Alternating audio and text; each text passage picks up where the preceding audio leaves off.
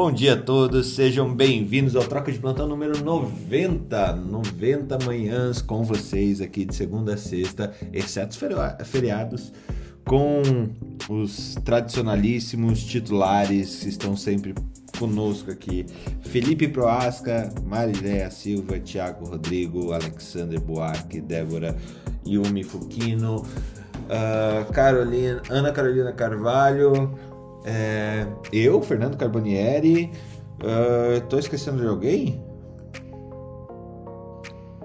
Ah, Úrsula Guerra, que de vez em quando aparece. Eu, eu tava. Ana Panigassi, que tá faltando. total dele. Úrsula, eu me lembrava de você. Úrsula e Ana Panigassi, que não chegaram ainda. É, mas, como o tempo não para, vamos começar a nossa manhã Hoje um troca de plantão número 90 era para ser cheio de perguntas e, e coisas parecidas, inesperadas, mas eu acordei tarde. Bem-vindo, Felipe Broasca. Me atualize, porque eu não consegui entrar no, no noticiário para poder atualizar o pessoal hoje. Chefe, que absurdo. Logo o senhor que dorme pouco, trabalha tanto, passou os finais de semana trabalhando aí, Ai, eu descansei esse fim de semana. Olha, que bom, né? Assim, acontece de vez em quando, né? Quando foi a última vez que você descansou no final de semana? Não sei. Não sabia. Não sei te dizer. É, é, a gente fica lembrando assim, quando foi que aconteceu em tal canto, né? Eu me lembro a última vez que eu passei um final de semana sem trabalhar em 1999, né? foi legal. Bem, é, eu tenho boas notícias pro senhor. Vamos é, lá. Não teve tanta notícia esse final de semana. Mas eu vou falar algumas coisas legais. Ah, o técnico de futebol da Alemanha caiu. O Low. Você sabe quantos técnicos de futebol a Alemanha teve na história dela de 130 anos de futebol? Não. 10. Vai ter o décimo agora. Vai ter o décimo. Isso é uma. No Brasil, isso teria acontecido numa eliminação de Copa América os projetos dos caras são projetos sempre longos. E o que é interessante, né, a maioria deles, é, o projeto realmente foi um projeto de longo prazo que trouxe algum tipo de resultado. Mas fica a dica: quer trabalhar como técnico e quer um emprego seguro, parecendo concursado, vá para a Alemanha. Aqui uh, tem uma história da NBA. O senhor acompanha a NBA? Você não tem cara que acompanha nada de esportes. não, eu tô realmente por fora. Eu tô louco para começar as Olimpíadas. Começa, é, começa a primeira final em que nenhum dos dois times já foi campeão. Nenhum dos dois nunca foi campeão. Phoenix Suns e. E o. Phoenix Suns e o. Como é que se diz? Milwaukee Bucks. Os dois vão para a final sem nunca ter sido campeão. E o Milwaukee está com um probleminha com o jogador principal, o Giannis Antetokounmpo, que deu um, um jeitinho no joelho. Sugiro não olhar o vídeo do jeitinho do joelho. Você ele, pode ele passar ali hoje... no grupo, por favor. Não, pode falar. Pode passar no grupo, por favor, o vídeo do jeitinho. ah, mando. Como perder, como acordar cedo sem tomar nada, né, Tiago? Vou mostrar. E por fim, hoje à noite, se você não estiver fazendo nada, nada, nada, o Tampa Bay Lightning e o Montreal vão jogar pela final da. Quer dizer, é uma melhor de sete, mas hoje está com cara de que vai acabar. Porque o Tampa Bay está ganhando de 3 a 0 aí na final. Hoje, se ganhar, é campeão da Stanley Cup. É bom, eu gosto porque é um jogo super leve, super tranquilo, hockey no gelo né? É bem leve, é, assim, é, troca de carinhos e tudo mais. É muito. É, olha, eu achava que futebol americano era jogo de contato. Não. Hockey é jogo de contato. Futebol americano é uma criança perto de hockey. Mas é isso, a, eu tô mais esportivo. Achava a danada da mulher lá que derrubou meio mundo de ciclista, né? Fizeram o BO lá com ela foi maior strike, né? Se você não joga boliche, assista o vídeo da, da, da corrida lá, da, que você vai entender os conceitos de boliche rapidinho. Com certeza. E, não, a minha volta de esporte é isso. Eu não sei se vocês viram o Papa, né? O Papa teve que passar por uma cirurgia porque fez uma diverticulite perfurada. Então, mas não, foi, perfura, foi perfurado ou foi uma estenose? Bem, ele foi operado. Passa bem, deve ter sido mais estenose do que perfuração, já que ele tá bem, né? Não veio uma colostomia. Eu tenho uma notícia Mas aí aqui. o Papa Ele não foi pra Mariléia. Se ele tivesse sendo acompanhado pela Mariléia, comendo certinho e tal, ele não teria tido diverticulite. Ai, ai. Felipe, eu tenho um estudo para você. É, dia, é de 14 de junho, já é antigo, mas eu, a gente não falou dele aqui. Uh, sobre. 14 de junho. Junho. De 1789, queda da Bastilha. Ah, junho. é, prona, a posição prona acordado em pacientes é, com é, falha é, hipoxêmica por Covid-19 uh, não demonstra é, diferença entre a posição normal para intubação de pacientes. Não no, não no, no conforto do paciente, mas para intubar ele não, não, não dá, não, não muda. Ele não previne intubação, é? Não previne intubação. Não, eu vi também esse. Ele não previne, é isso mesmo, Fernanda colocou. Que antes a gente, na, nos protocolos de tratamento de Covid, sempre se optava do prona é, para evitar a intubação. E aí esse trabalho, aparentemente, ele coloca que não, não muda essa, essa incidência de intubação nesses pacientes que fizerem relação ao que não fizeram. É, eu tenho um antigo que diz que muda. O que eu gosto é isso, né? Os estudos vão mudando e a gente vai tratando com eles. Eu, eu não li esse que não muda, era bom dar uma comparada com o anterior para ver quem ganha, assim, no, no desenho do estudo. Cadê a Ana Panigassi nessas horas, né? Cadê a Ana Entrega os dois estudos, e aí você pergunta, Ana, qual é o melhor? E aí ela vai dizer a gente qual é o melhor. Ó, oh, chefe, tem uma, tem uma coisa que eu achei interessante. O Jung tá aí, tá. Jung, eu vi um curso, é, chegou aqui para mim. Eu vou precisar da sua ajuda. É, no, é, cadê, cadê, cadê, cadê? Tá aqui. 90 reais por mês, 100% digital, para fazer pós-graduação em hematologia. 90 reais por mês, em 12 meses, e aí eu só tenho que fazer as provas. É, tu pode fazer as provas para mim, por favor? Eu não sei se eu vou estar disponível toda vez aqui para ver. É, só pra, é, Por é aí. E se você não passar na prova, eu que te... é online, sem câmera, eu posso refazer a prova mais duas vezes até passar a mesma. Tu pode fazer para mim, assim, não, não, nunca te pedi nada. Eu boto os meus agradecimentos do RQE. Vamos fazer junto, cara. Vamos fazer junto. Me passa aí as questões que a gente faz. Tá, tu me passa o gabarito lá na hora da prova, pro WhatsApp. Cara, eu acho, assim, eu acho isso um absurdo, tá? Eu acho isso um absurdo. Mas tô pensando em fazer hemato. Hemato online. Ah, é bizarro, mas é mentira isso, Felipe. Não é possível, cara. É verdade isso? Cara, é verdade. Eu vou mandar o link para vocês, quem quiser ser hemato. Quero ser hemato. É, em breve no Senai, na unidade do Senai mais próxima de você. Instituto Universal Brasileiro. ai, ai, que coisa. Poucos vão entender essa história do Instituto Universal Brasileiro. Meu Deus do céu, eu tô ficando velho. Vamos lá, ó. Uh...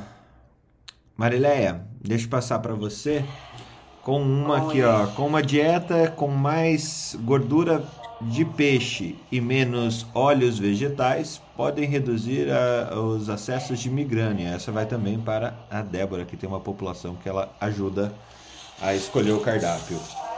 Veja só.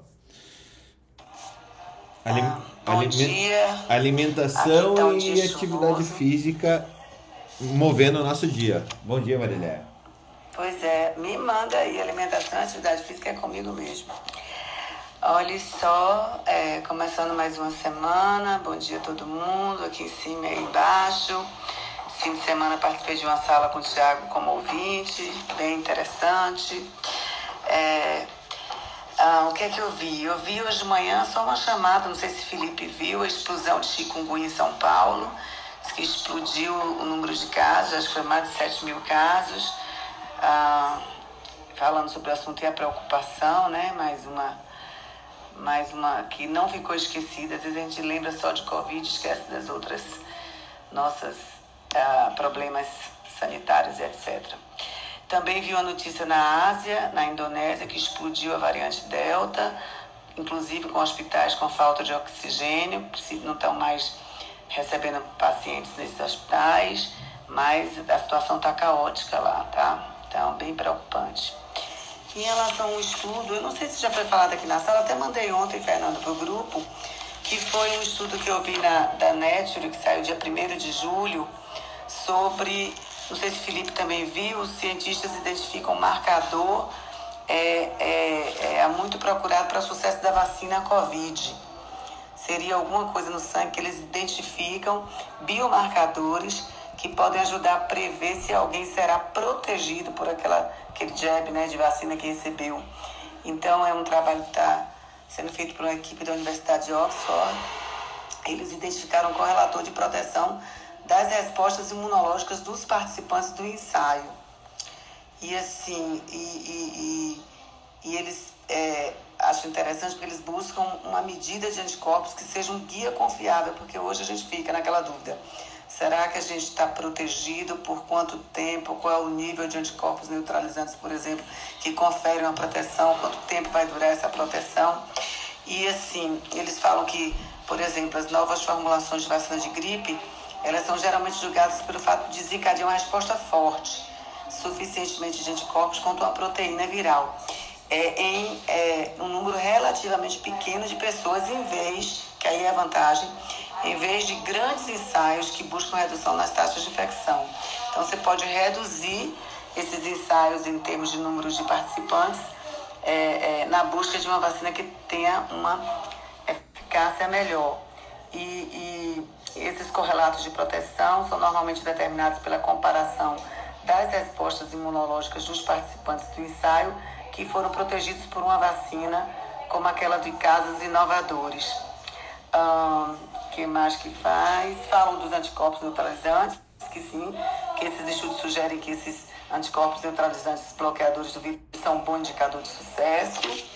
Eles, outra coisa que eles colocam é que o regulador de medicamentos do Reino Unido sinalizou que poderia aprovar também uma vacina usando SARS-CoV inativado, que é a que a gente tem também aqui, desenvolvida pela empresa francesa é, de Biotech, é, Valniva, de biotecnologias empresa. Se eles desencadeiam níveis de uh, elevados de anticorpos do que a da Oxford. Então já estão fazendo esse comparativo com essa empresa de biotecnologia para uma vacinação com, com vírus inativados. Já estão fazendo ensaio com 4 mil participantes. Então, esse artigo já mandei lá para troca. É bem interessante porque a gente sempre fica com essa dúvida né, em relação ao Covid. Da imunidade é duradoura, quanto tempo, que anticorpos medir para saber se respondeu ou não. Então, e reduzir os ensaios em relação ao número de participantes para acelerar esse processo. É isso aí. Muito bom, Marileia. Olha, não é que é verdade? A pós-graduação em a 69 reais por mês aqui. Como assim? Olha que é verdade. não, eu não tô, não tô duvidando de você. Eu estou duvidando, eu estou duvidando com você. E é, Estamos numa ligação gravada, o senhor questionando, todo mundo. Temos, deixa eu ver quantas testemunhas desse momento. 26 testemunhas. É, isso é uma coisa, viu? Segunda de manhã tem pouca testemunha, mas da segunda-feira, sete e meia, tinha muito mais testemunha, viu? É, Olhe. verdade. E, em relação a isso de curso, eu não me surpreendo com nada. Primeiro, eu acho um absurdo esses cursinhos de meses, ou de online, ou de fim de semana, para ganhar título de sociedades médicas. Isso eu acho uol. Mas eu vi um curso eh, na internet, um link, um médico falando assim: olha, aproveitem antes que esse link saia do ar e se inscrevam no meu curso de como ensinar vocês a ganharem muito bem reembolsos de planos de saúde. Vou lhe ensinar todas as técnicas, como você pedir, como você não ter erro nenhum em receber. Agora se inscrevam nesse link o mais rápido, porque certamente vão tirar ele do ar. É mole? Não, mas é, aí é fácil. Eu vou dar uma dica que vai resumir todo o curso. Indique com sapiência, escreva bem e registre tudo em prontuário. Pronto. Se tiver indicação, você escrever bem e tiver em prontuário, acabou-se. Mas não é essa a, a orientação, não, porque eu trabalho no setor antifraude, Felipe.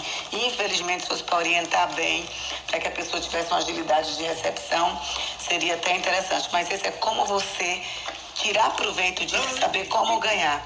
É um absurdo, são profissionais que me dão nojo.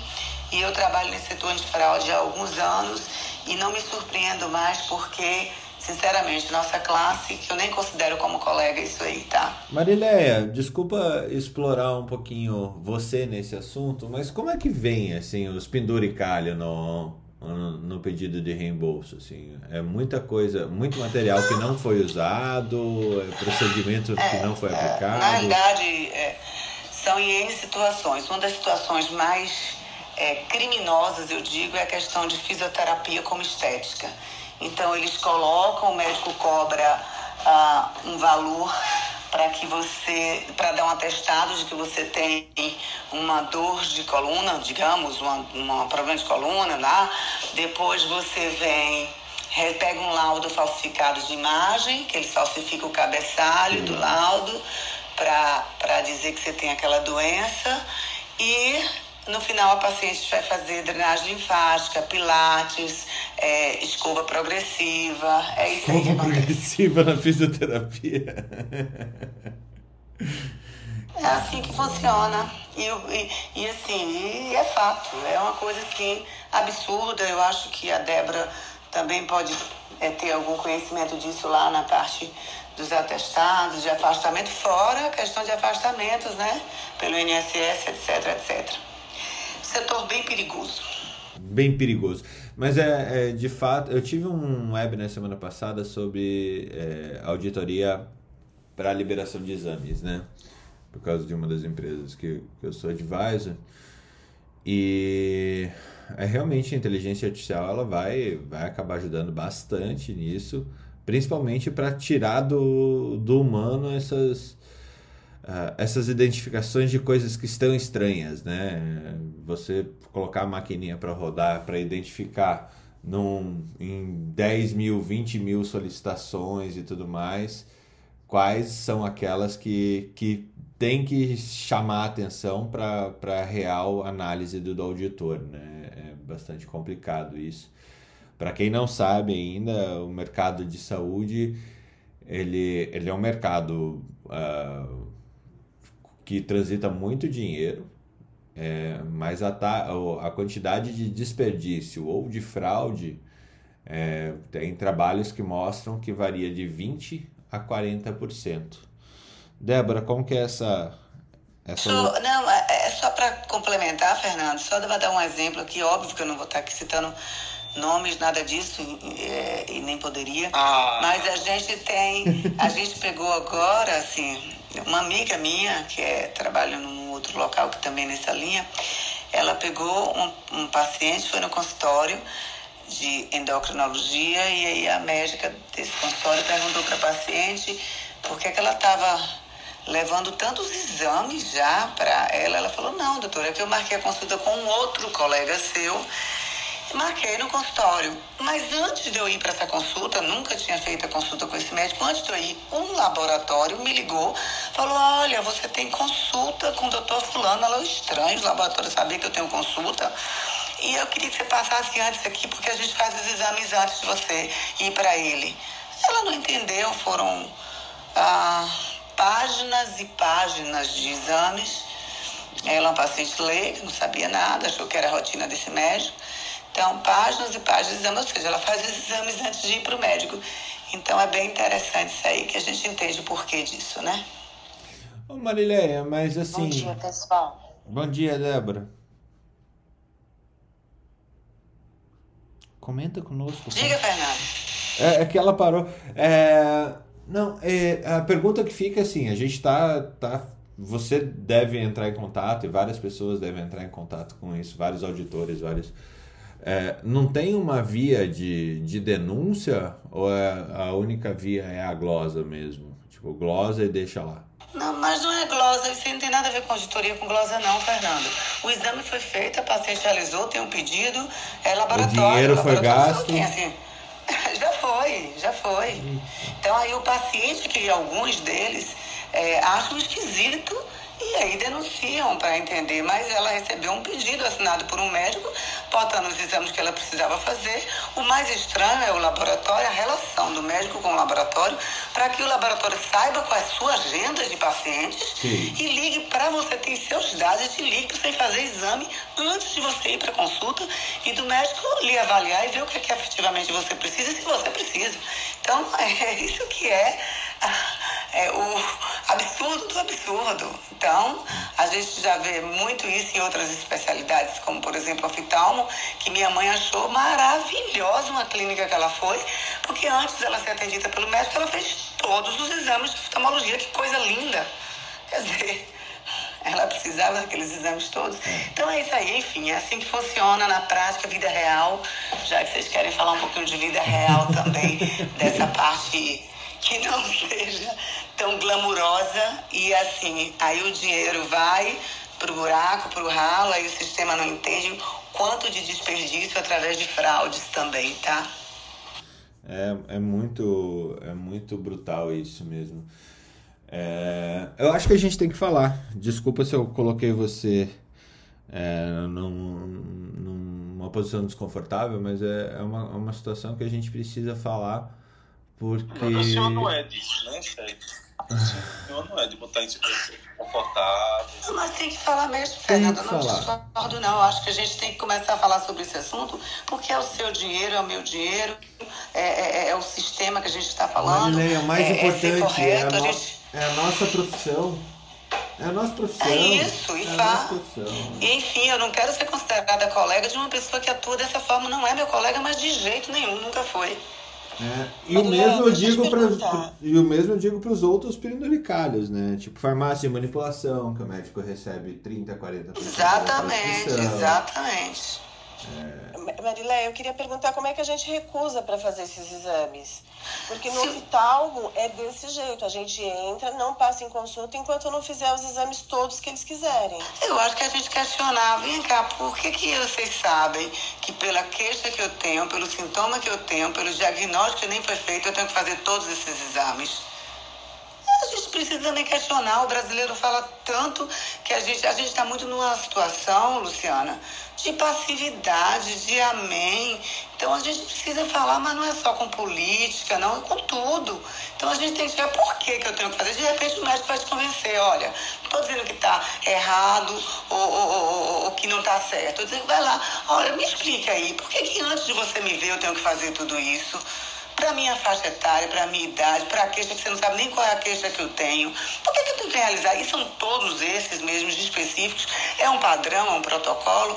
Eu acho que esse assunto precisa ser discutido, porque a gente não tá, a gente está falando aí é, é, é, de um sistema que a gente está é, é, de saúde complicado no mundo, os custos cada vez mais absurdos, a frequência, na hora que a gente vai medir é, é, variação de custo médio hospitalar, a frequência também é um absurdo, às vezes o custo unitário não é nem tão alto, mas a frequência, por quê? Pedidos absolutamente desnecessários. Então você tem, como essa que eu falei do exame de laboratório, foram páginas e páginas de exames. Absoluta. Agora, ainda tem um detalhe. Eu não acredito que tenham sido feitos todos. Faz um padrão de 10 e os outros estão como laudo normal. Também tem isso. Caramba. É. E tem uma outra coisa, né? Porque não é só o custo dos, do- da quantidade de exame desnecessário, né? é a consequência que o exame desnecessário gera quando ele acha alguma coisa que está totalmente descontextualizada e aí que vai gerar uma, uma outra coisa, um outro exame, um outro procedimento. Por exemplo, tem uma, tem uma mania, tem, uma, tem algumas modas ou manias, enfim, que elas são, elas são disfarçadas de uma falsa segurança, né? Porque quem pede determinados exames, você nitidamente sabe que não, ele não sabe por que, que ele está pedindo. E normalmente quem pede o exame é, é, nessa, nessa pegada do check-up, eu não acho que todo mundo faz mal intencionado, não. Pelo contrário, eu acho que a maioria das pessoas faz é, achando que está fazendo bem. Então, por exemplo, uma coisa que é solicitada com muita frequência são, vou até botar entre aspas, marcadores tumorais, para você fazer screening de determinadas neoplasias. Cara, marcador tumoral não serve para fazer diagnóstico precoce. O marcador tumoral serve para você, depois que você tem o tumor Segmento, né? diagnosticado, ele ser um marcador de resposta. Você acompanha a cinética da queda ou da subida daquilo ali para entender se o tumor está respondendo ou não.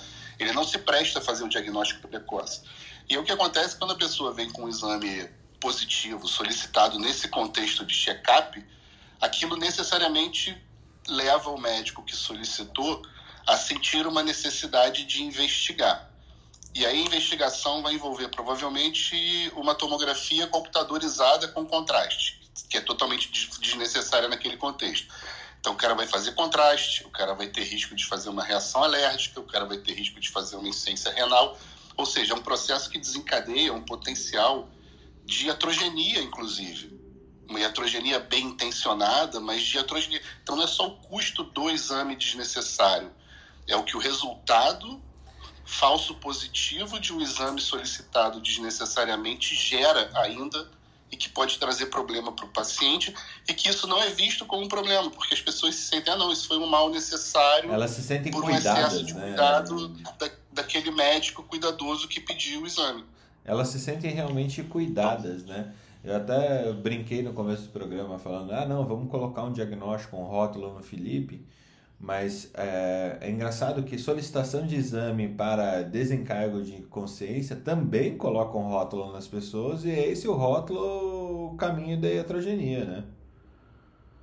Mas, Fernando, se fosse só para os desencargos de consciência, de medo, o problema é que a gente está vendo uma fábrica de ganhar dinheiro através disso, né? É. Débora, você chegou para falar. Bom. Temos a Jusilene. Bem-vinda, Jusilene. Bom dia, Fernanda. Oi, bom dia, Justirene. É, quem vai falar primeiro? Depois que vocês. Depois se a Débora, porque ela estava na frente, né? Mas é que eu depois quero contar um depoimento, compartilhar com vocês. Legal. Vai lá, Debs. Ok. É, não, tudo que a Marileia falou é muito interessante, que eu sempre brinco assim com as pessoas, eu falo, ó, gente, imagina a, o plano de saúde como uma grande poupança. Porque as pessoas mais jovens, elas ficam com muita raiva que elas pagam plano de saúde e não usam, elas vão lá e começam a usar. Ah, não, vou usar porque eu pago muito e não uso nada. Aí eu falo, gente, plano de saúde é uma poupança. Se vocês usarem muito, vocês que são a camada que não deveriam usar tanto para é, exames complementares, sim para é, promoção à saúde, o plano vai aumentar para todo mundo, porque vocês estão gastando a poupança de vocês. E, e o que que acontece? Eu tenho pegado, Fernando, muita fraude em, em medicamentos, sabe? E, e pra gente é extremamente importante porque envolve até dependência química, né? Porque Uhum. você vê muita medicação, assim, que, que eles estavam sendo contrabandeada, é, e eles passam pelo cartão da empresa mesmo. E eu não sei se eles nem imaginam que a gente faz uma auditoria, né? Tem uma questão aí civil, trabalhista e criminal. É, e no plano de saúde, Marileia, eu compartilho da sua dor, da sua raivinha, assim, porque a gente vê colegas mesmo fazendo é, contatos com, com advogados, assim, para pleitear exames, assim, até de é, é, a, a, altíssima ponta, que é caro, que é desnecessário às vezes, e fala assim, não, já está garantido, e por jurisprudência realmente eles conseguem, por incrível que pareça, e é muito, muito ruim isso, porque acaba, é, as pessoas não pensam no plano de saúde como um sistema que é fechado, ele não é infinito, ele é finito, então ele tem que circular e ele tem que voltar. E, então é muito complicado quando a gente explica para as pessoas e, e, é legal quando elas entendem que elas fazem aquela cara de terror, mas assim, a gente fala, olha, vai acabar. Então eu... vamos cuidar. Vamos cuidar. E outra coisa, Débora, quando eles falam isso, ah, eu pago e não uso, eu dou o exemplo. E seguro de carro, você devia usar muito, né? Devia ter acidente toda semana para você justificar que você está pagando o seguro de carro. Então pensa nisso. Você tem, você quer ter acidente toda semana de carro para justificar o seguro? Não, e, assim, não querem, eles querem usar da maneira errada, né? Para fazer a mulher para fazer a saúde da mulher, ela não quer fazer. é bem engraçado isso, assim, bem trágico como.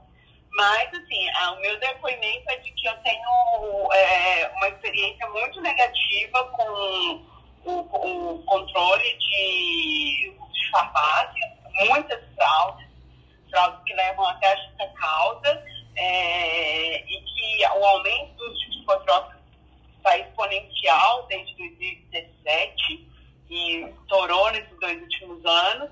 E eu não sei se eu já posso contar a minha notícia, se eu deixo a Juliane falar, chefe, você explica aí, porque também envolve essa questão de pandemia e é, medicina do trabalho. É certo. É, a minha notícia é que é, tem uma.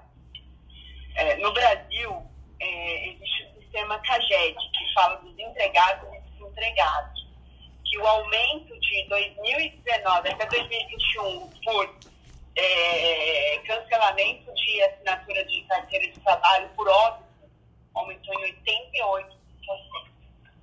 88%. 88% a mais pessoas morreram causa, provavelmente por causa do Covid. E entra naquela faixa das pessoas que mexem muito com transporte, com limpeza. Então é a camada é, mais vulnerável socialmente dizendo, assim. Isso é o que a gente tem registro de é, carteira assinada, né? São pessoas que a gente ainda julga como privilegiadas, né? Então, assim, é uma situação extremamente triste e preocupante. Fico muito feliz que alguns, alguns estados estejam vacinando motoristas, é, caminhoneiros com porque de fato, é um público muito, muito atingido. Então, isso realmente me deixou muito chateada de saber que 88%, perdemos 88% a mais de trabalhadores por causa de alguma doença que provavelmente é a Covid. É, esse é o meu depoimento. É, e, e eu acho que é importante colocar isso, né, Débora? Porque se aumentou em 88%, a gente está falando de população economicamente ativa, que vai até os 65 anos de idade, né? Então, é, é, não foi uma doença que pegou só idoso, né? Pegou, pegou todo mundo, pegou todo mundo. Juscelene, você tem um, é, um depoimento para nos dar a respeito da, da do seu uso de saúde? Bem-vinda. Obrigada, bom dia, gente. Exatamente. É, quando eu vi vocês falando, eu falei, poxa, acho que vale a pena eu compartilhar isso que eu vivenciei alguns anos atrás.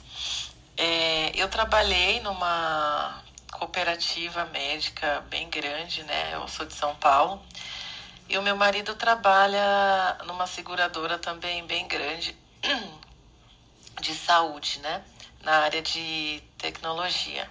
Eu trabalhei na área de treinamento. E aí a gente acaba conhecendo algumas coisas, né? Alguns procedimentos tal.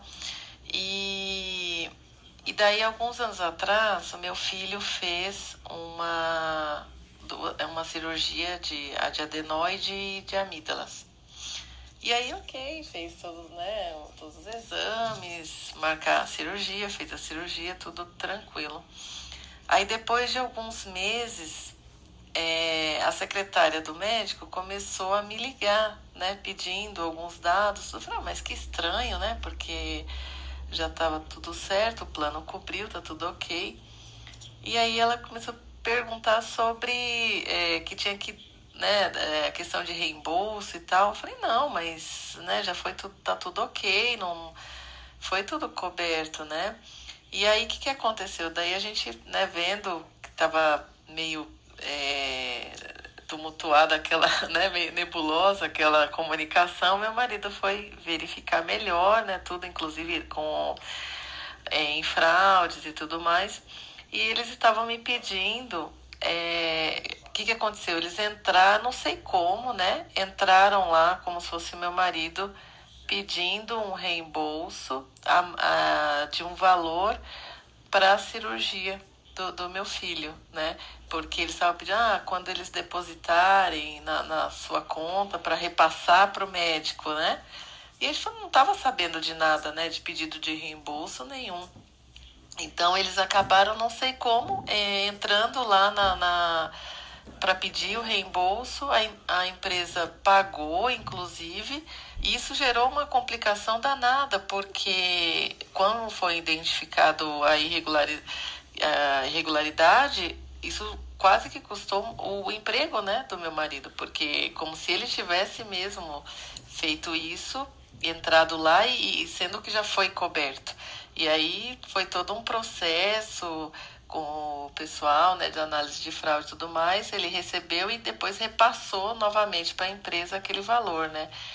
E, então foi bem, foi bem delicado, porque aí a gente falou, puxa vida, o quanto que isso não deve acontecer várias vezes por dia, né? Muitos, Jusilene, muitos pacientes, os segurados ligam e falam, entrou um dinheiro na minha conta e eu não sei o que é, não pedi ah. nenhum reembolso. Quando a gente vai descobrir, ah lá, tá com seus dados, sua carteirinha, principalmente na pandemia que botou muita coisa online, via site. Aí vão e pedem reembolso, depois te liga e fala, olha, depositar em sua conta o dinheiro do reembolso que a gente fez, me repasse aí, é assim que funciona. Infelizmente é essa daí, a indústria da é. fraude. Se a gente não fosse mais ligado, né, não tivesse um pouco é, antenado no, na, na, situação, a gente teria até falar, poxa, já mandou, então manda, né? Passa para o médico e tudo. Mas não, e, e foi bem na. Eu falei, caramba, e eu fiquei tão decepcionada, porque o médico foi um médico muito bom, né? Bem atencioso, parecia muito bem intencionado, cuidou muito bem do meu filho, graças a Deus. Mas eu fiquei assim, nossa, duplamente decepcionada. E um tempo atrás também, isso já faz mais tempo, uns 10 anos. Eu ainda trabalhava nessa cooperativa. Eu precisei fazer uma cirurgia, retirar um cisto uh, da glândula de Bartolin. E quase nenhum médico queria fazer, porque é uma cirurgia, um, né, vocês devem conhecer, um pouquinho, não é tão complexa, acho que não, não recebem tanto. E aí eu tive que pagar por fora, né? E como era um caso que eu tava, eu precisava, porque eu estava num caso muito agudo, eu acabei pagando a, o a mais, mesmo meu plano cobrando, é, cobrindo, né? Porque eu falei, bom, eu contesto, eu não vou ter tempo de achar outro médico, e aí eu contesto, acontece algum procedimento errado. Então, às vezes, a gente também fica refém dessas coisas, né? E dói, né? Você refém com o negócio doendo, enchendo o saco. Exato. É, Exato. é má fé mesmo, né? Não é. Mas de vez em quando eu fico me perguntando, né? Será que esses. É, será não? Assim, será que todos entram nessas justamente por má, fé? Ou um negócio é tão disseminado que fica aquela, aquela questão assim: ah, se todo mundo faz, vou fazer também, porque me parece que é ok, porque todo mundo faz? Não, me desculpa, Fernando. Não, é uma pergunta. Não... Tem a, é, a gente tem a maturidade suficiente como médico de que todo mundo faz, que a gente vai fazer. E como Yang colocou aí, é, a, a grande maioria são pessoas honestas, corretas, dos colegas. Mas esse subgrupo, que eu não considero como colegas, tem é, chamado muita atenção porque os volumes financeiros envolvidos nessas fraudes é uma coisa absurda. Então, assim, a gente precisa sim estar falando sobre este assunto e orientando também aos segurados, como a Juscelene falou ali, para este olhar. Então, assinar guia em banco, pedir alguém para entrar, dar documentos para entrar em reembolso em seu nome, é, é, é, observar. E também, como a própria Débora falou, a casadinha, do, do, do funcionário, do usuário, junto com quem está fraudando, porque ele vai fazer lá drenagem linfática, ou seu pilates, ou, ou qualquer outra coisa que, que não esteja coberta, mas utilizando de um formato que dê, entre aspas, uma cobertura, é fraudulento do mesmo jeito. Então a gente precisa é, é, é sair de uma posição de passividade, olhar e falar, ah, tem isso, isso, e agir e atuar. Eu acho que o respeito vem aí. A gente muitas vezes fala de remuneração médica, de honorários, a gente tem que perceber isso aí também como um, um fator que tem dificultado, porque, como a Débora falou, os recursos são finitos e, e, e as pessoas não têm enxergado isso e quem está cometendo fraude não está nem aí, tanto segurado como o usuário, como o médico, como a clínica, como o fisioterapeuta. Então, essas pessoas precisam ser, de fato, denunciadas e banidas do sistema, porque elas são prejudiciais ao sistema, estão fazendo mal ao sistema. Com certeza. Tiago, seja bem-vindo. Temos uh, noticiário. Chefe. Oi. Deixa, deixa eu aproveitar falar. uma treta aqui, antes do Tiago entrar, que já aproveita e me ajuda. Você hum. viu? Minha irmã estava aqui no Clubhouse semana passada. Sim, a gente não conseguiu chegar e... nela para ela falar. Não, minha mãe tava com ela. Ah. Ouvindo. Aí ela tava ouvindo e disse, o que é isso? Não, seu filho fala aqui todo dia, de segunda a sexta, que ela... Ah, eu quero escutar. Aí ela me ligou, né? Olha, como é que eu faço para ficar lhe escutando todo dia? Eu digo, mãe, a senhora não vai ficar me escutando todo dia, não. A senhora tem as coisas... Mas todo mundo lhe escuta. Você não é todo mundo. Tiago, por favor. Você não é todo mundo. Vingou. Bem-vindo, Thiago. Você ah, que não. É bom essa sensação de vingança. Meu Deus do céu, a gente espera 30, 40 anos, mas se vinga, dá uma sensação tão boa. Maldade, gente. Bem-vindo, Thiago. Bom, Temos noticiário psiquiátrico? Bom, o que eu tenho hoje para falar, acho que é mais sobre essa questão do. Vocês ficar sabendo, né? Do Free Britney, né? Com a questão da polêmica da Britney Spears e com relação à questão da curatela do pai, né? Ah, esses dias mostrou que a justiça não retirou essa questão da curatela do pai, mas a gente até refletiu sobre essa questão ah, de tratamento e de como os outros às vezes tentam intrometer é, na forma de condução do, da clínica do paciente sem entender o lado da história, os dois lados, né? Então, para quem não sabe, né, a Britney ela sofre, né, de algum transtorno mental, possivelmente, né, se para chutar assim, ser o transtorno ah, bipolar, está é, entre bipolar e borderline, é, mas ele não deixou claro assim, explícito. Mas ah, tem essa questão, né, de, dessa de teve casos, né, ah, que ela teve surtos, ah, ficou bem famoso isso na, na TV. Ela tem faz tratamento médico. Chegou um ponto dela querer falar mal do lítio, que que para a gente que é da área da psiquiatria é inadmissível falar mal do lítio. É Deus lítio, é né? Melhor antes que nós temos, né? E acaba como pessoa pública induzindo outros, né? Mas a gente vê só, só para entender, Tiago, quer dizer que se eu quiser lhe dar raiva, eu tenho que falar mal do lítio, é isso? Deixa eu anotar aqui direitinho. Quando... Isso. E aí, é, e a gente vê como a imprensa, não, aí vem Free Britney, tudo como se ela estivesse presa né, tão familiar, mas o povo esquece que ah, as consequências de um transtorno, elas são muito sérias, né?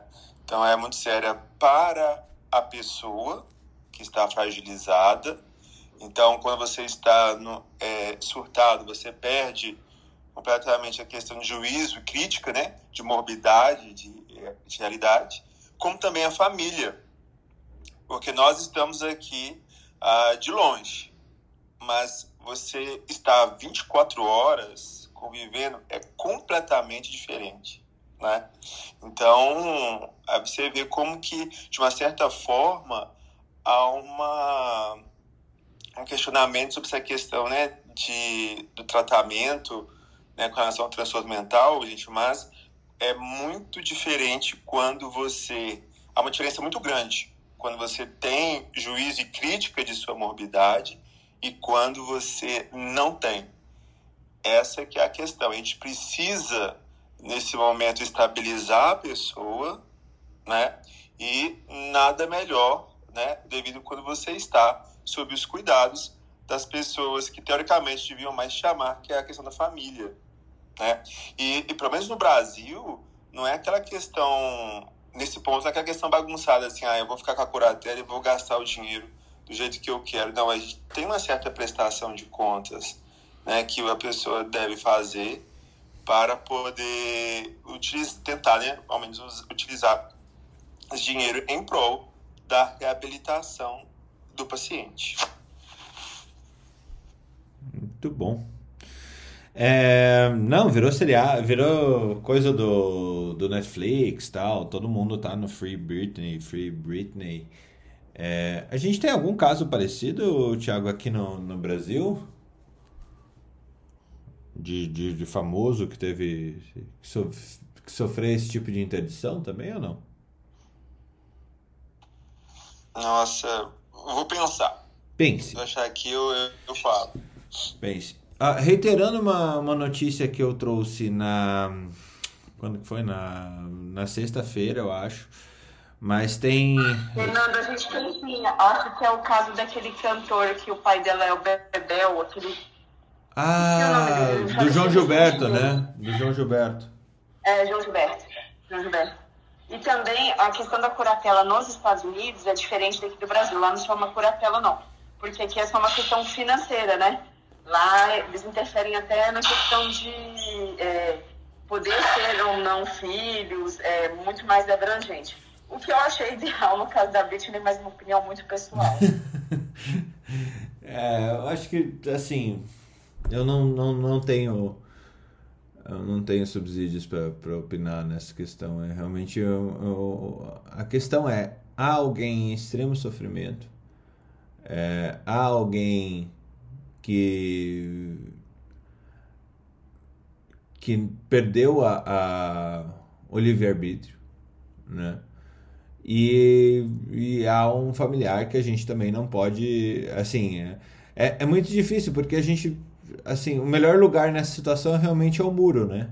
Não dá para tomar o partido da Britney Spears nem o partido do pai.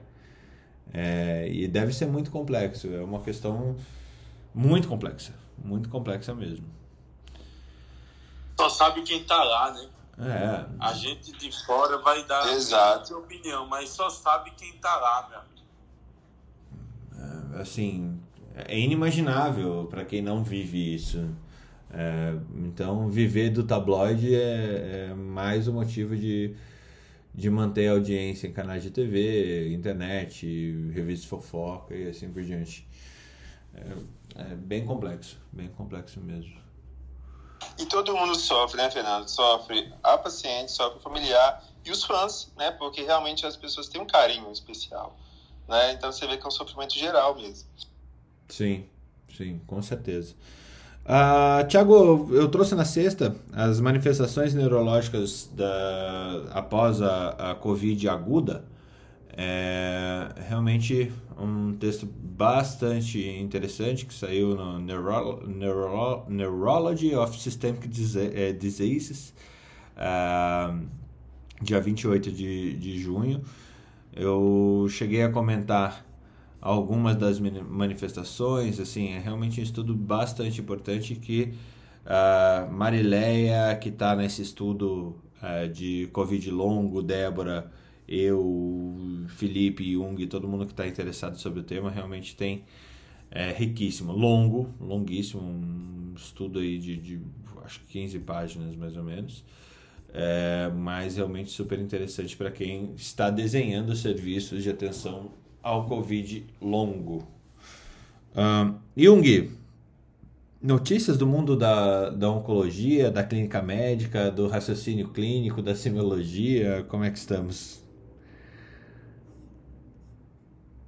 Então, nenhuma novidade, né? Isso que a Marileia trouxe faz parte do nosso dia a dia e, cara, é um negócio que me que mexe muito comigo, assim, sabe? E eu acho que nós aqui, é muito bom ouvir vocês, assim, a gente tem que ser, nós temos que ser as pessoas que vão remar contra a maré, sabe? E, de novo, isso sempre passa, eu acho, acredito que por plantar essa semente do questionamento na cabeça dos mais jovens aí.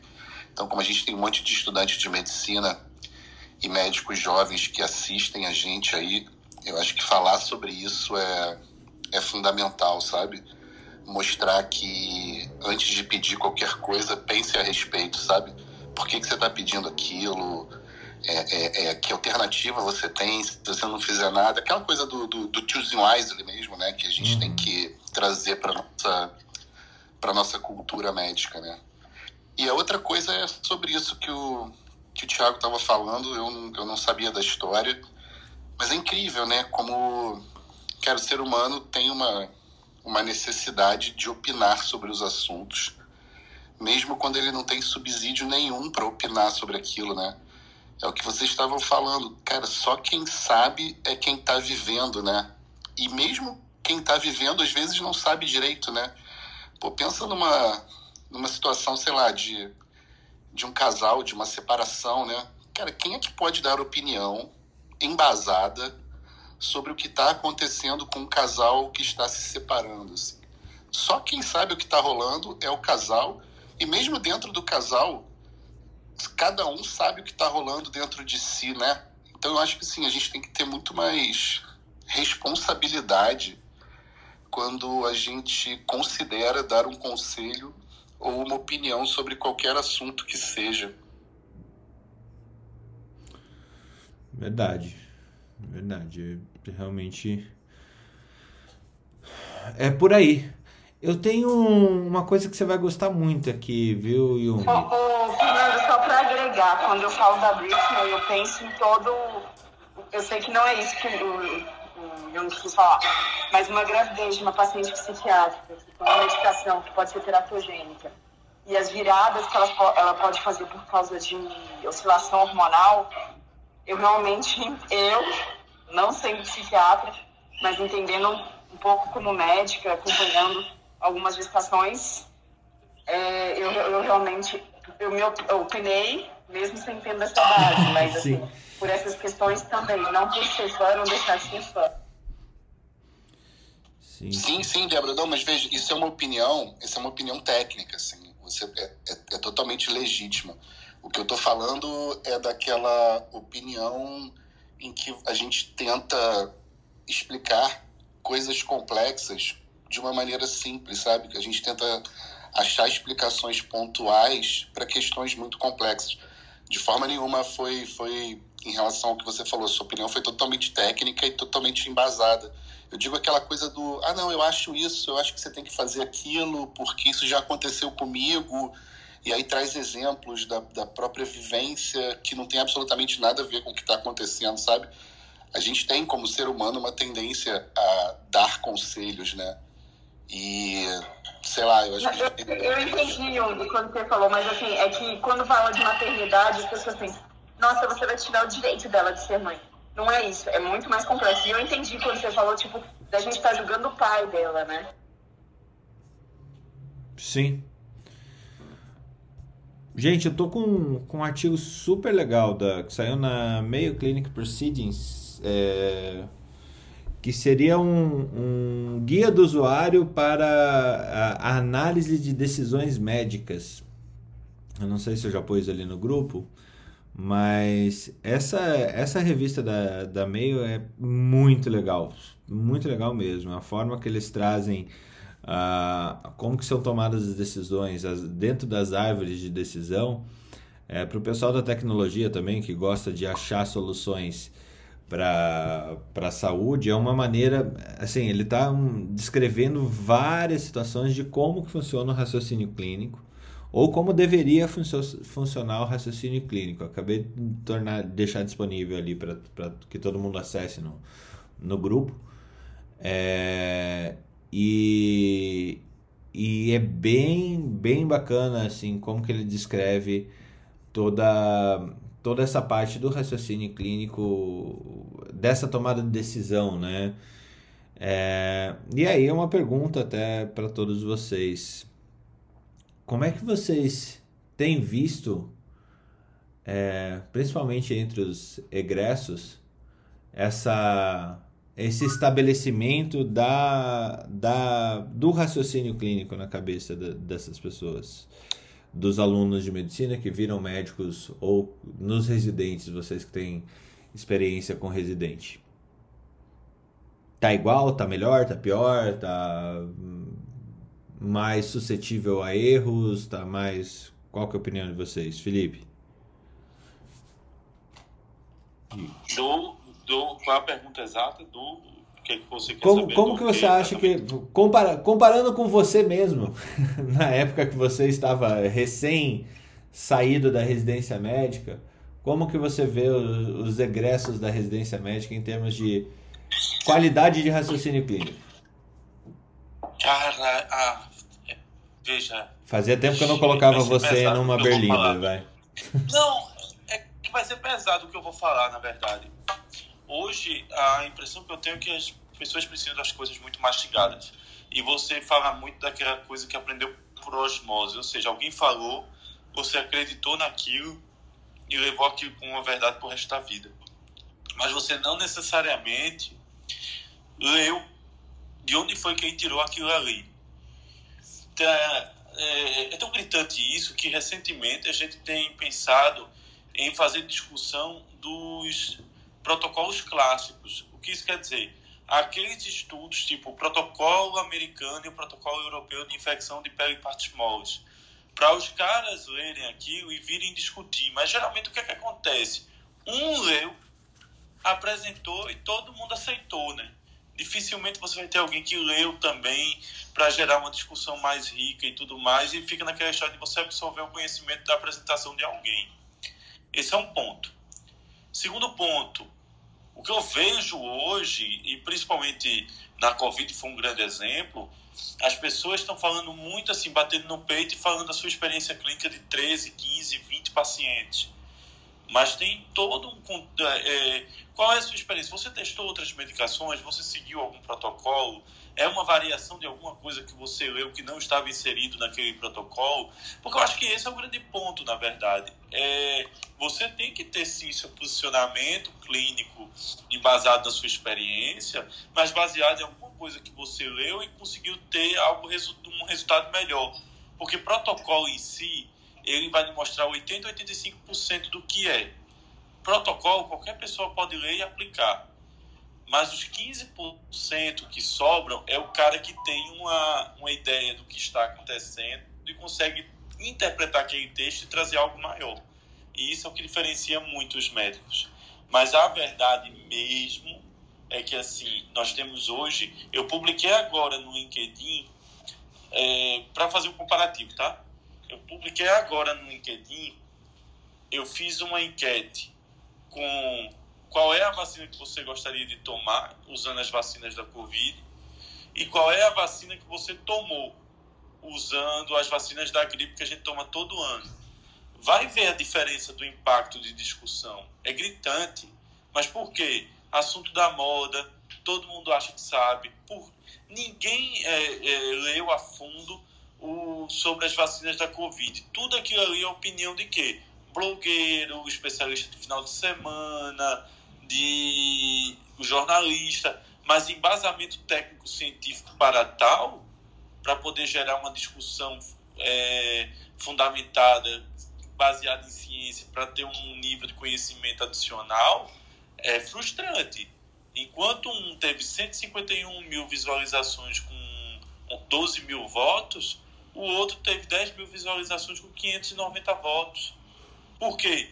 Tirou você da zona de conforto, porque trouxe um assunto igual, muito mais embasado, com ano, com 10 anos de experiência, mas você nos últimos 10 anos não teve a menor noção do que tomou e está agora se metendo a escolher o que vai tomar. Baseado em quê? Vozes da minha cabeça. O lítio ajuda nessas vozes da minha cabeça, Tiago? Se a gente desse lítio em vez de cloroquina para tratamento precoce, o Brasil estaria melhor? Oh, excelente pergunta. Marileia Jung, Posso, por favor. posso complementar um pouco? Cara, então, eu tenho, eu tenho, eu vivo muito essa coisa do, do residente chegando, né? E eu não sei se eu já falei isso aqui, é possível que eu já tenha falado, porque volta e meia é, é, eu acabo conversando com as pessoas sobre esse assunto, assim. É, que, o que, que eu vejo hoje, assim, na nossa época, pelo menos na minha época, né? Uma época bem mais, mais remota, o grande gargalo da medicina era passar no vestibular, não tinha a quantidade de, de, de faculdades que tem hoje, né? Hoje acaba que se você quiser ser médico e você sua família tiver dinheiro para pagar uma mensalidade, você vai ser médico, ponto. Não existe mais aquela seleção inicial. E acaba que o, garga, o gargalo acaba sendo a prova de residência. Tem muito menos vaga para residência do que médico se formando, e a maioria dos médicos ainda quer ser residente. Então a prova de residência passou a ser uma prova muito difícil. E o cara, o aluno de medicina, fica os últimos dois anos praticamente estudando para passar nessa prova. Naquele momento em que ele deveria estar vendo o paciente, examinando o paciente, desenvolvendo isso que você falou, que é o raciocínio clínico, né? Que é saber colher uma história, que é saber identificar sinais clínicos, que é identificar uma patologia. E o que acontece é que os, as pessoas que passam na prova, os residentes que chegam, são pessoas inteligentíssimas, tá? São pessoas que têm um alto nível é, é, é, intelectual e de conhecimento técnico e teórico, tá? O cara sabe muito mais do que eu, por exemplo, sobre é, que medicações você usa para tratar uma insuficiência cardíaca, sobre fisiopatologia de diversas coisas, mas o cara não consegue fazer o link do raciocínio clínico, não consegue identificar o cara que está com gesto na frente dele, ele não consegue identificar síndromes clínicas clássicas que ele já estudou, que ele sabe tudo se você perguntar sobre aquilo, mas ele não consegue. Ele não consegue, ele não sabe ver, né? Exatamente. Ele é aí, cego, isso- ele é isso- cego isso- clinicamente. Isso é um choque de realidade entre a forma como ele se enxerga, porque, cara, o cara que passa numa prova de residência, num lugar maneiro, o cara tá com a, com a, autoestima lá em cima, assim. Ele se enxerga realmente como um médico, alguém capaz de resolver problemas. E a realidade dá logo uma voadora no meio da lata, assim, sabe? E aí o que acontece é que muita gente dá uma desabada aí, sabe? E aí desabada no sentido de, de, de saúde mental mesmo. O cara se coloca em xeque. E aí esse é um momento, normalmente, um- é um momento bom para você chegar e intervir, sabe? Em vez de você chegar, tá vendo, seu imbecil, seu burro? Não, é, esse é, esse, é um é, é, é, é, é uma janela de oportunidade para você chamar o cara para junto de você e falar: veja bem, cara, tem algumas coisas que você realmente precisa aprender agora. Vamos para a realidade, vamos aqui, pega na mãozinha e vamos mostrar o que, que é a verdadeira medicina. Tudo que você aprendeu é importante, mas isso só vai funcionar se você conseguir fazer o link para a prática. E acaba que você a- a- a- esse conhecimento do raciocínio clínico, semiológico, de juntar as pecinhas, ele ficou um pouco mais tardio. Em vez de ser no final da faculdade, ele começa a acontecer no início da residência. É, isso que eu ia, isso que eu ia trazer, assim, se, se vocês estão vendo aqui o R1, pelo menos os seis meses primeiros do R1, é, eles aprendem a fazer coisa que o interno deveria sair sabendo fazer. Com certeza. Isso também é dizer. Aliás, eu concordei muito com o que o Felipe e o Jung falaram.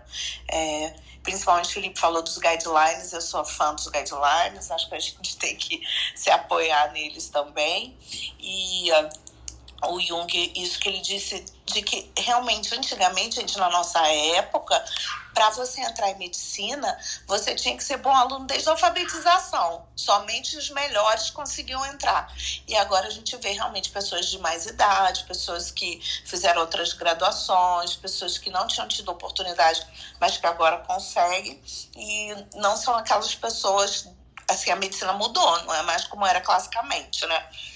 E eu, eu visualizo também uma diferença de comportamento na forma como é, te, existe um relacionamento com as pessoas que estão, que são aquelas que é, estão acima. Então, o que, que eu vejo?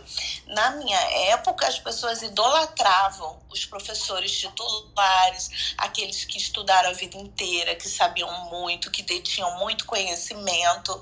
E hoje, talvez não exista nem mais essas figuras na maior parte das faculdades, porque tem faculdade que contrata residente para dar aula para os alunos.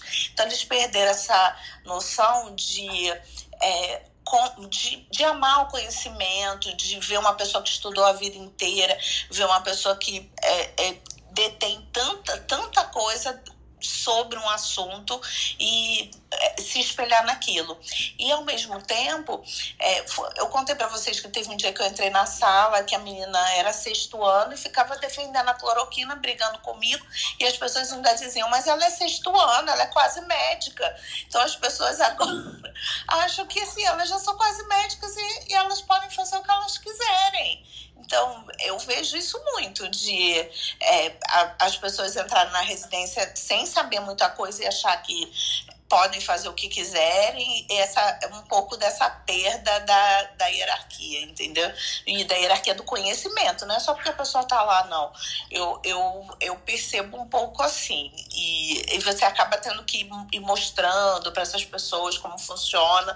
Eu acho, eu acho um pouco diferente agora com relação a isso. A gente tinha um, uma verdadeira é, adoração pelo conhecimento e pelo estudo que, das pessoas que sabiam mais, é eram ídolos. E hoje em dia, até essas pessoas não, é, não têm não existem tão mais, né? Estão mais restritas a, uma, a universidades públicas e tal. Às vezes as pessoas não, não têm contato com esses grandes professores de titulares, grandes decanos, e vão perdendo esse amor pelo estudo e pelo conhecimento. Essa é uma impressão que eu tive. Não sei se vocês também viram isso. Acho que... ô, ô, Fernanda, deixa eu fazer uma é, aqui também. Nossa, eu tenho a mesma sensação que todo mundo misturado, assim. É exatamente isso que vocês citaram, porque hoje eu vejo os residentes chegando muito mais cruz do que há cinco anos atrás. Então a gente está falando de um, de um espaço temporal aí não muito grande. E, e engraçado, engraçado, Débora. Engraçado que conforme Jung, engraçado que conforme Jung trouxe, eles estão mais crus, mas com mais conhecimento. Isso é muito louco, né? Mas é um conhecimento superficial, uhum, né? Assim, uhum. é engraçado. É bem superficializado. E aí é, eu fui pedir para minha residente da USP, assim, altíssima ponta, nossa, menina super educada, inteligentíssima, para a gente fazer um projeto sobre a saúde da operadora. Por causa da questão da diversidade, a gente está contratando mulheres para trabalhar na operação. Só que a gente tem que entender que é muito diferente, porque as mulheres elas são têm mais massa muscular nos membros inferiores e mesmo que a gente tenha mais concentrados membros inferiores, não é igual não, não somos iguais aos homens. E isso não é preconceito, não é feminazi, não é nada disso. Nem machismo. É uma questão anatômica, fisiológica, hormonal. E a gente tem que cutucar isso, né? Para que a gente crie EPIs, a gente crie atividades adequadas às mulheres, né? Um, num cenário tão é, homogêneo, masculino. Aí o que, que acontece? É, a gente, eu pedi para ela fazer um trabalho sobre isso e dei um deadline de uma semana, né, para apresentar para o comitê de ergonomia. E não saía. E tudo que eu pedia para ela saía. Eu falei, cheguei e chamei ela na Cintia. Eu falei, o que está acontecendo? Por que, que não está saindo? Ela, doutora, eu não achei nenhum artigo que me prove isso. Eu fiquei horrorizada. Eu falei, mas pensa bem, você não precisa de nenhum artigo. Chama um homem e uma mulher aí, você vai ver. É só você levantar na sua bota, você pega um livro de, de fisiologia do Guyton, você vai ver, você não precisa de artigo. Eles estão extremamente inseguros, eles estão, é, eles dominam um conhecimento é, amplo e superficializado e eles não têm, eles têm medo de colocar a mão na massa, assim. Eu tô falando de altíssima ponta, da USP, da Faculdade de Medicina do ABC. São ótimos, são, assim, inquestionáveis na questão teórica. Mas eu fiquei realmente chocada, assim. Há cinco anos atrás isso acontecia, mas de uma maneira diferente, assim, como, olha, eu nunca fiz isso, mas que legal, mas eles sabiam fazer se eu desse o caminho. Agora, eu, aí eu tive que montar os slides para poder se aprofundar, só colocar os títulos e ela buscar na, na literatura, mas é, aconteceu isso, sabe? Eu fiquei muito chateada de, de perceber isso, assim. Ela não sabia fazer as perguntas corretas. Ah, tem uma frase que eu queria falar, que eu lembrei quando Jung falou, que é bem legal. Conheça todas as teorias, domine todas as técnicas, mas ao tocar uma alma humana, seja apenas outra alma humana. Que é do Jung, né, Jung? Que aí rima com você.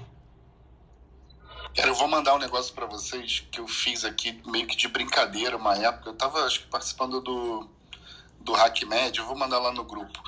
Que é tipo uma. O efeito Danny Kruger meio customizado pro residente, assim. Eu vou. Eu tô tô achando aqui no meu computador, eu vou botar lá no Telegram. Acho que é, vocês vão, tem essa do R1 e do, e do especialista, né, Jung? É muito bacana. É, mas nessa, nessa questão você aflorou outra, outra coisa na minha cabeça, é, que talvez não seja nem só raciocínio clínico. Uh, talvez a gente tenha, esteja vivendo uma, uma geração médica de uma dificuldade imensa de tomar decisões de arcar com, com o resultado das decisões que devem ser tomadas, ou medo do resultado das decisões, né? E, e também a, a, a dificuldade de, de fazer pergunta, de ser curioso sobre um tema e se não, em vez de de, de observar uma oportunidade de tipo, gente, não tem nenhum artigo escrito sobre isso, ou o último artigo que foi escrito sobre isso tem mais de 30 anos. Isso é uma baita oportunidade para a pessoa publicar e ir a fundo em cima de uma coisa que foi pouco, que houve pouca produção, né? É, só que não, é, é, é mais fácil uh, você se apoiar numa eles buscam essa, essa, essa questão de alguém tem que estar tá certo por eles. Eu não, não sei se eu me fiz entender disso, Débora, não sei se concorda. Ou alguém discorda? Eu concordo totalmente, assim, isso é uma das coisas que eu tento Desculpa, eu tô malhando e eu não consigo responder na hora. Mas desculpa, Jung, deixa eu só falar. Eu concordo plenamente, porque aí eu toco no papel de insegurança. Essa nova geração de residentes, eles, eles são muito inseguros. Aí o Jung pode complementar aí, mas assim, a minha percepção, tá? Sim, total. E exatamente isso, Fernando. Eles querem alguém que que dê a palavra final, assim, que, que dê a certeza para eles. Óbvio que isso é necessário, né? Dentro de um serviço, precisa ter alguém que, no meio de uma situação de, de divergência, tome uma decisão, né? Você tem que tomar uma decisão para o paciente. Só que isso é diferente da pessoa que toma a decisão estar sempre certa. Então, uma das coisas que eu sempre falo assim, cara, não é porque fulano falou e fulano me inclui, tá? Não é porque eu falei que tá certo, tá? Tá certo porque tá certo. Tá? Eu posso estar falando uma besteira. Vocês cansam, eles cansam de ver médico A, médico B tendo opiniões divergentes, porque naquele assunto especificamente a melhor evidência possível não traz a resposta, tá? E existem caminhos, tá? E não é porque você gosta mais de um ou porque você acredita mais no outro que aquela pessoa necessariamente está certa. Você tem que desenvolver a escuta crítica é, é, é estudar aquele assunto que levou à divergência e tentar chegar à sua própria verdade. Assim, a pessoa tem, o, o, o médico ele tem que se tornar um agente do aprendizado. Ele tem que abandonar essa postura passiva de, de depender dos outros, depender do, do, do mestre para aprender. Isso já foi. Hoje a gente tem o, o aprendizado é uma coisa que precisa ser ativa. Essa é, uma, essa é uma parada que a gente tem que plantar na cabeça deles, eu acho. É, mas ao mesmo tempo eu, eu vejo assim, com, com bastante receio de como que vai ser a medicina, principalmente porque a gente está é, virou essa questão do apostilar o curso de medicina, né? É, com essa situação que, que a gente está descrevendo aqui, estudar para passar na residência, você já vê desde o começo, desde o primeiro ano, ah, as pessoas levando a apostila do médico curso ou a apostila de quem quer que seja para dentro da, da, da sala de aula para aprender com aquela limitação, com aquele, com aquela revista, com aquela, com aquela apostila, porque a didática às vezes ali é melhor realmente. É inquestionável que a didática de um, de um, uh, de um produto que é feito para passar numa prova, ela é melhor. Mas ela não, não é medicina, né? No fim do dia, ela é um, alguma coisa para você passar numa prova. Ana Panigassi chegou é, atrasadinha. Concordo. Pode, pode falar, Carol. Eu acho, eu acho isso mesmo, que a apostila ela vai, não vai aprofundar tanto quanto você precisa e também a gente tem que estar sempre aliando com o paciente ali na beira do leito, né? Que aquele conhecimento ele se solidifica e se torna de uma maneira que pertence a você para sempre. Quando você olha o paciente, você não esquece o faces do paciente, o que ele disse para você, to toda emoção envolvida naquele momento, ela solidifica aquela memória que você leva aquele conhecimento daquele tratamento para o resto da vida. Certeza. Ana Panigasti chegou atrasadinha. Tem notícias do fim de semana irlandês? Tirando aquele bar, dia, aquele, gente. aquele boteco novo da Guinness no topo do prédio?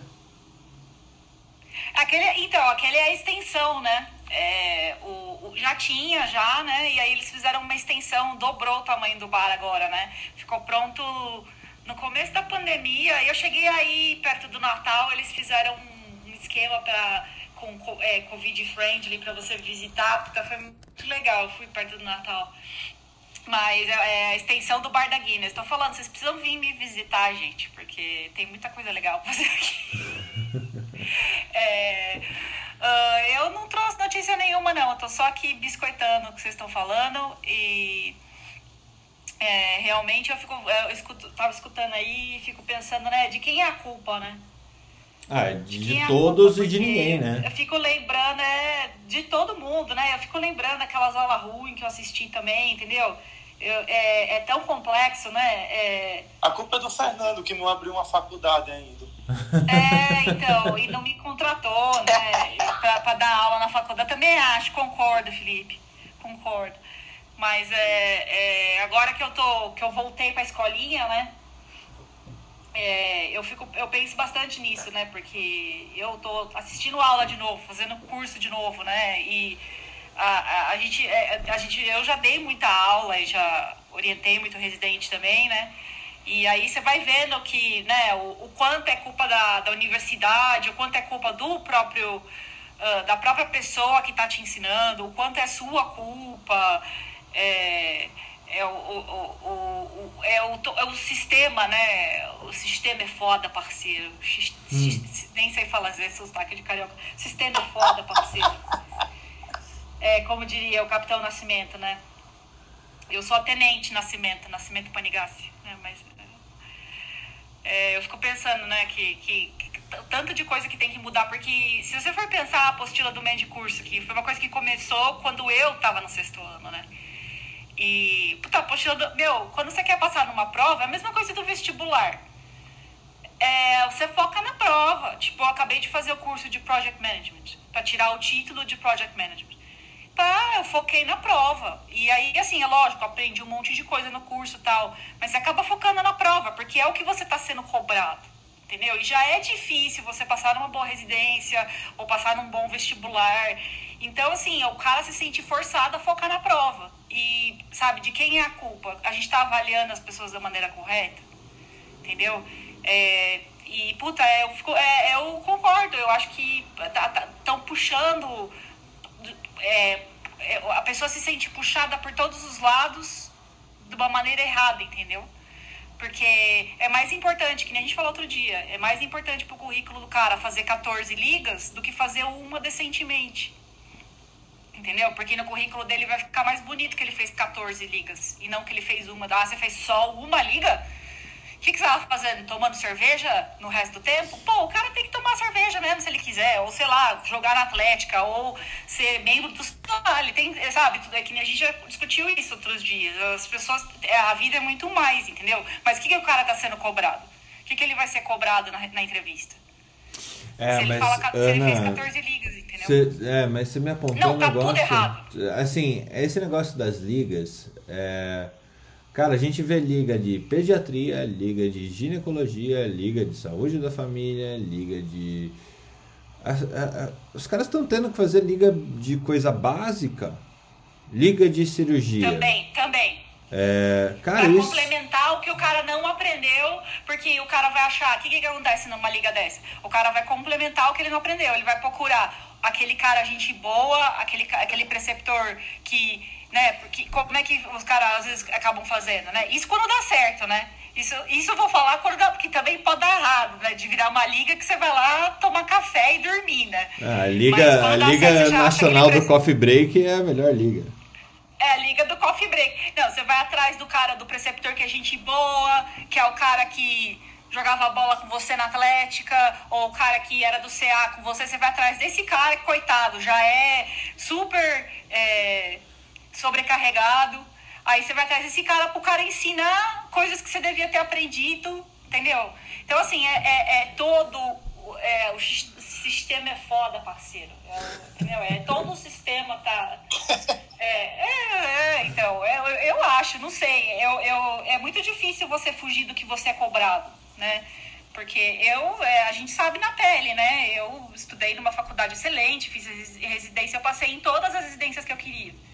Mas, meu, o quanto eu tive que. O quanto a gente teve que sambar para conseguir fazer isso, com certeza não foi no hospital vendo paciente. A gente foi sambando de outro jeito. Eu não fiz né, de curso, tá? Eu não- nem, nem sou contra, porque eu acho que hoje em dia o cara tem que dançar conforme a música também. Então, assim, eu acho que a culpa é de todo mundo e vocês estão certos. A gente tinha que revolucionar a educação médica.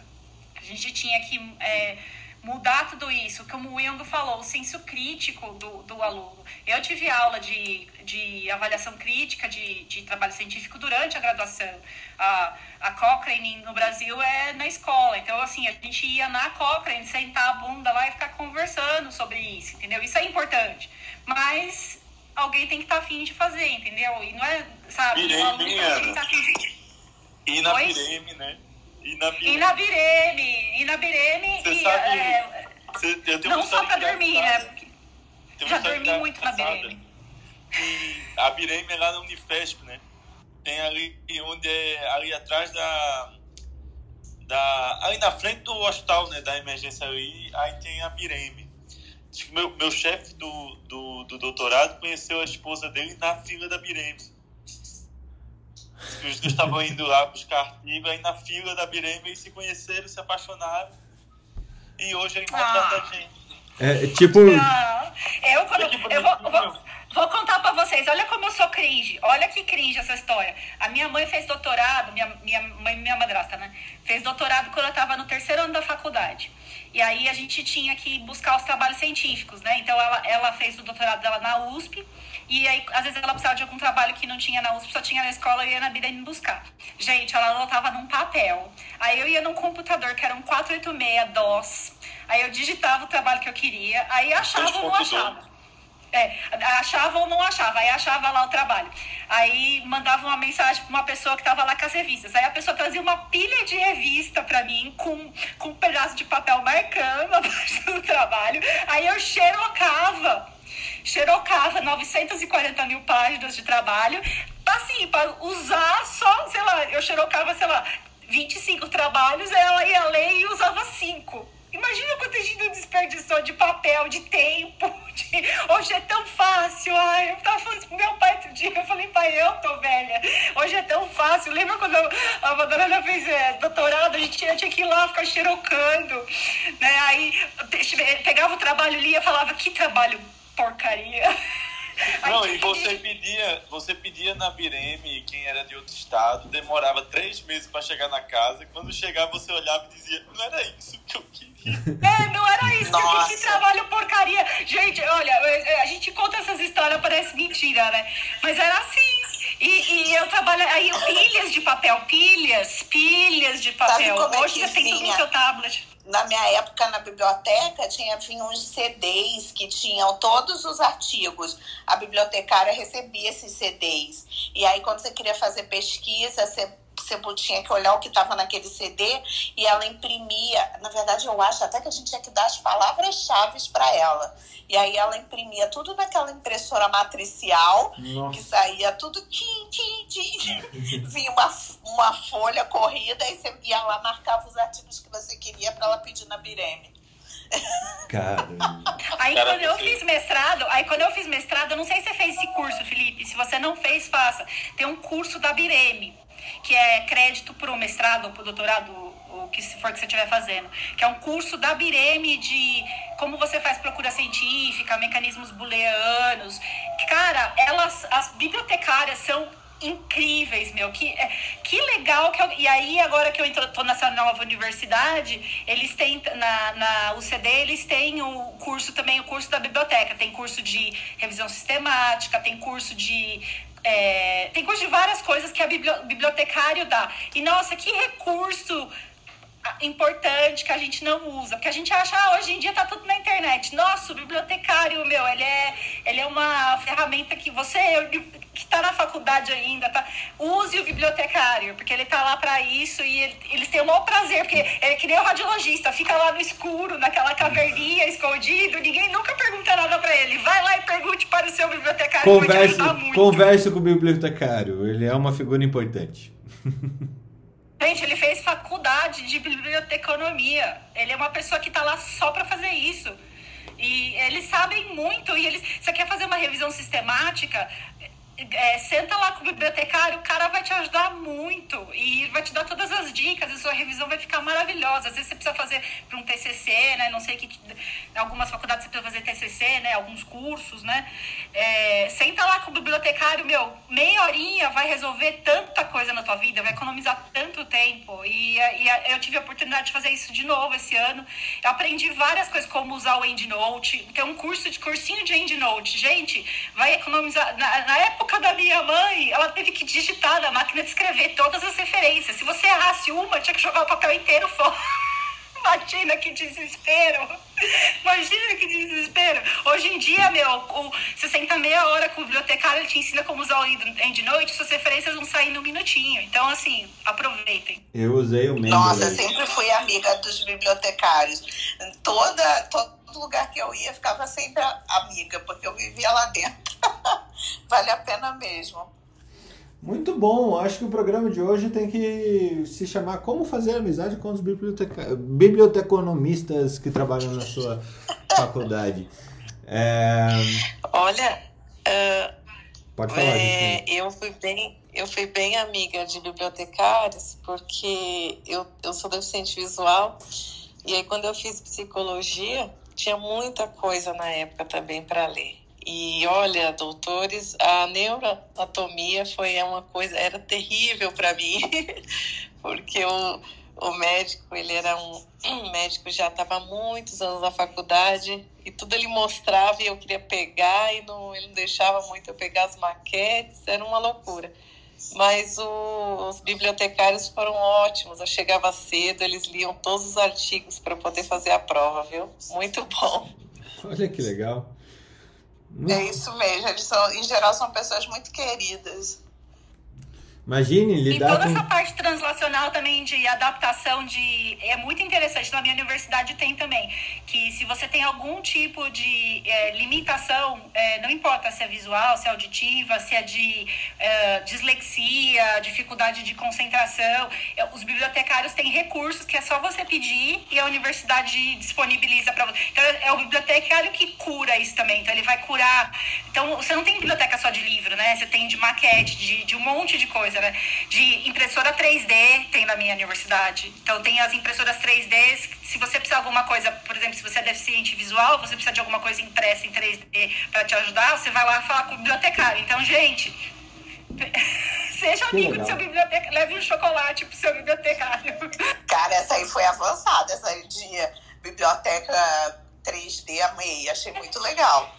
Se você precisar imprimir. Muito além, se você precisar imprimir alguma coisa com impressora 3D, por qualquer motivo, não, não precisa necessariamente porque você tem deficiência visual, por qualquer motivo, às vezes você precisa de uma maquete, ah, alguma coisa específica, você vai lá, conversa com o biblioteconomista, tem várias impressoras de vários tipos, é, são eles que curam isso também. Então é, um- é muito legal. Olha, é fantástica essa 3D, gente. Só contando rapidinho pra vocês, é, quando eu estava grávida do meu segundo filho, eu tenho dois filhos, eu fiz um ultrassom é, com a total acessibilidade, que é, em 3D. Eu fui pro Rio e aí tem um, um médico que faz esse ultrassom, eu fiz aquele ultrassom 3D e aí depois eles é, fizeram a maquete, né? E eu tenho o bonequinho do meu filho até hoje. Tava com. Você fez o ressonância também, Jusilene? Fiz Você fez ressonância também. Aham. É, eu conheço esse ressonância. professor. É, é muito É. legal, porque eles É fazem um modelinho. do- é, não só é, é, é, é o fetinho do, da maneira como ele tá dentro da barriga, mas ele também é do peso. É o mesmo Uhum, peso. Isso, exato. A É, posição é o que mesmo ele peso, tava, é a posição, é tudo você consegue. É muito legal esse. É muito Inclusive tinha uma legal. propaganda da Huggies. Vocês lembram aquela propaganda da Huggies que o médico imprime. ah, imprime um, um modelinho desse, eu vou pôr pra vocês no grupo do Telegram. É uma propaganda da Huggies que é exatamente assim: é uma paciente de deficiência visual e o, e o médico é o meu tio e a gente tá fazendo junto. É no mesmo lugar que a gente trabalhava. Ele, é, que ele é- meu tio era meu chefe.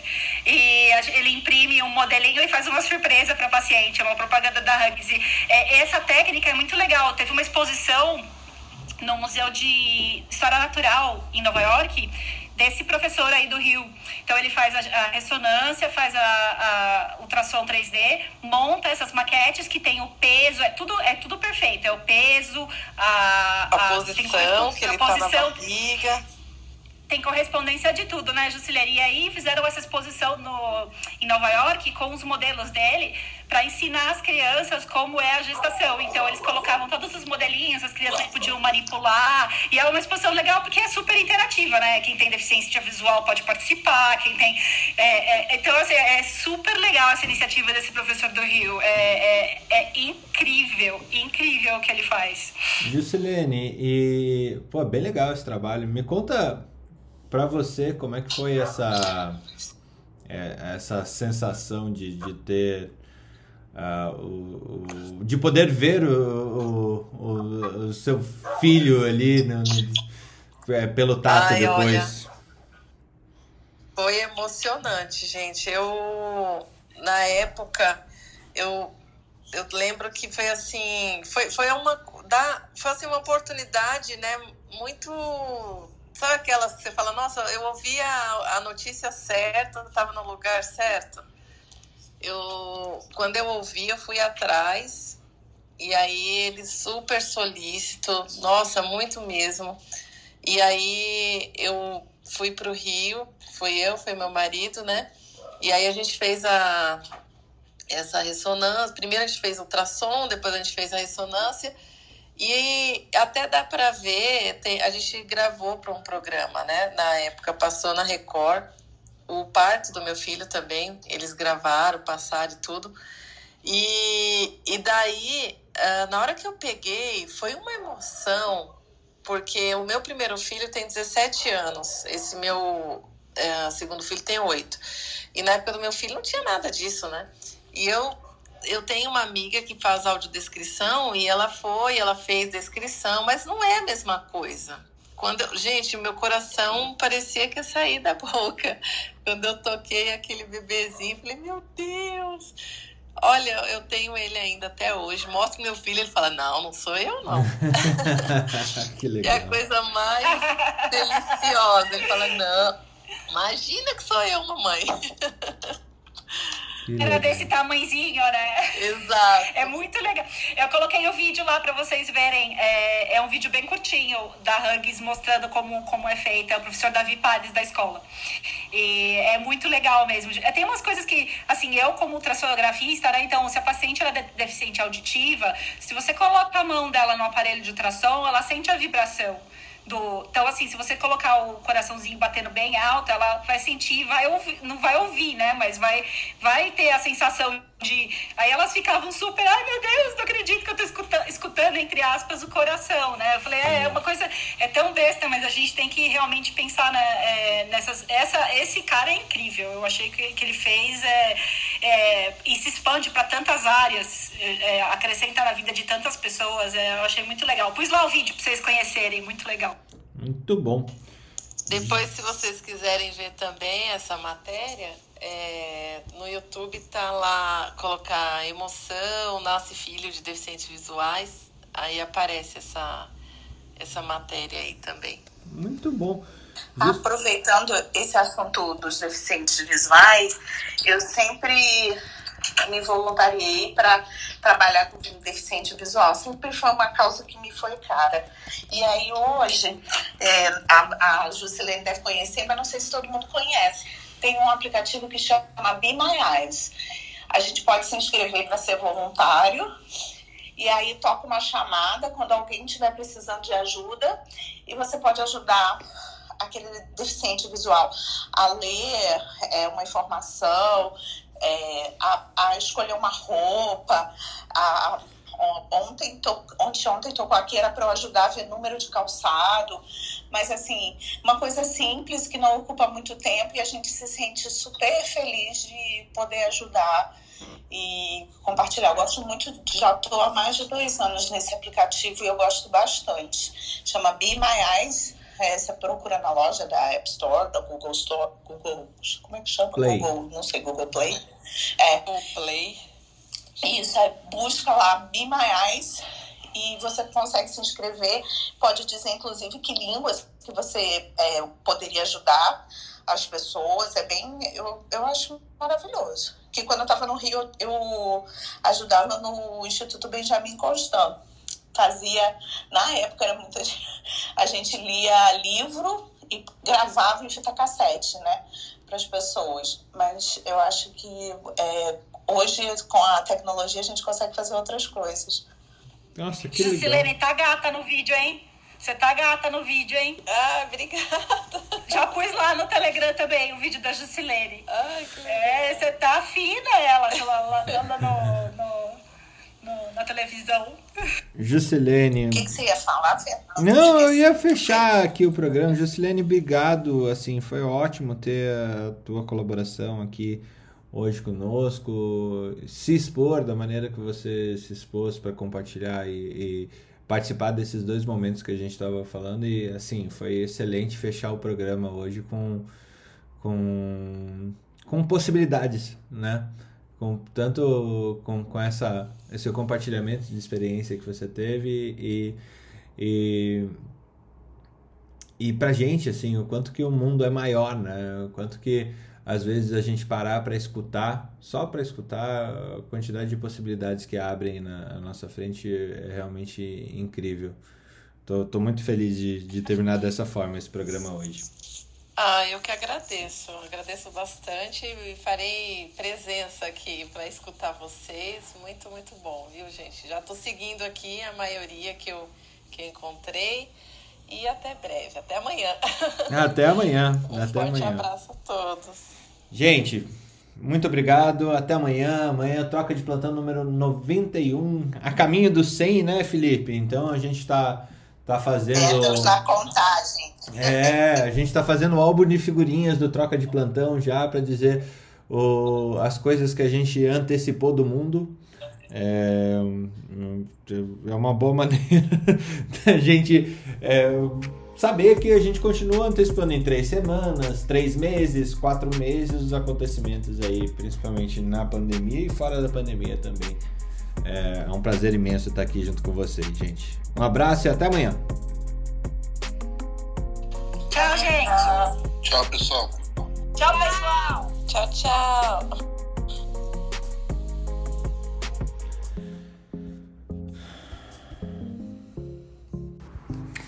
Academia Médica. Bem-vindo à revolução do conhecimento em saúde.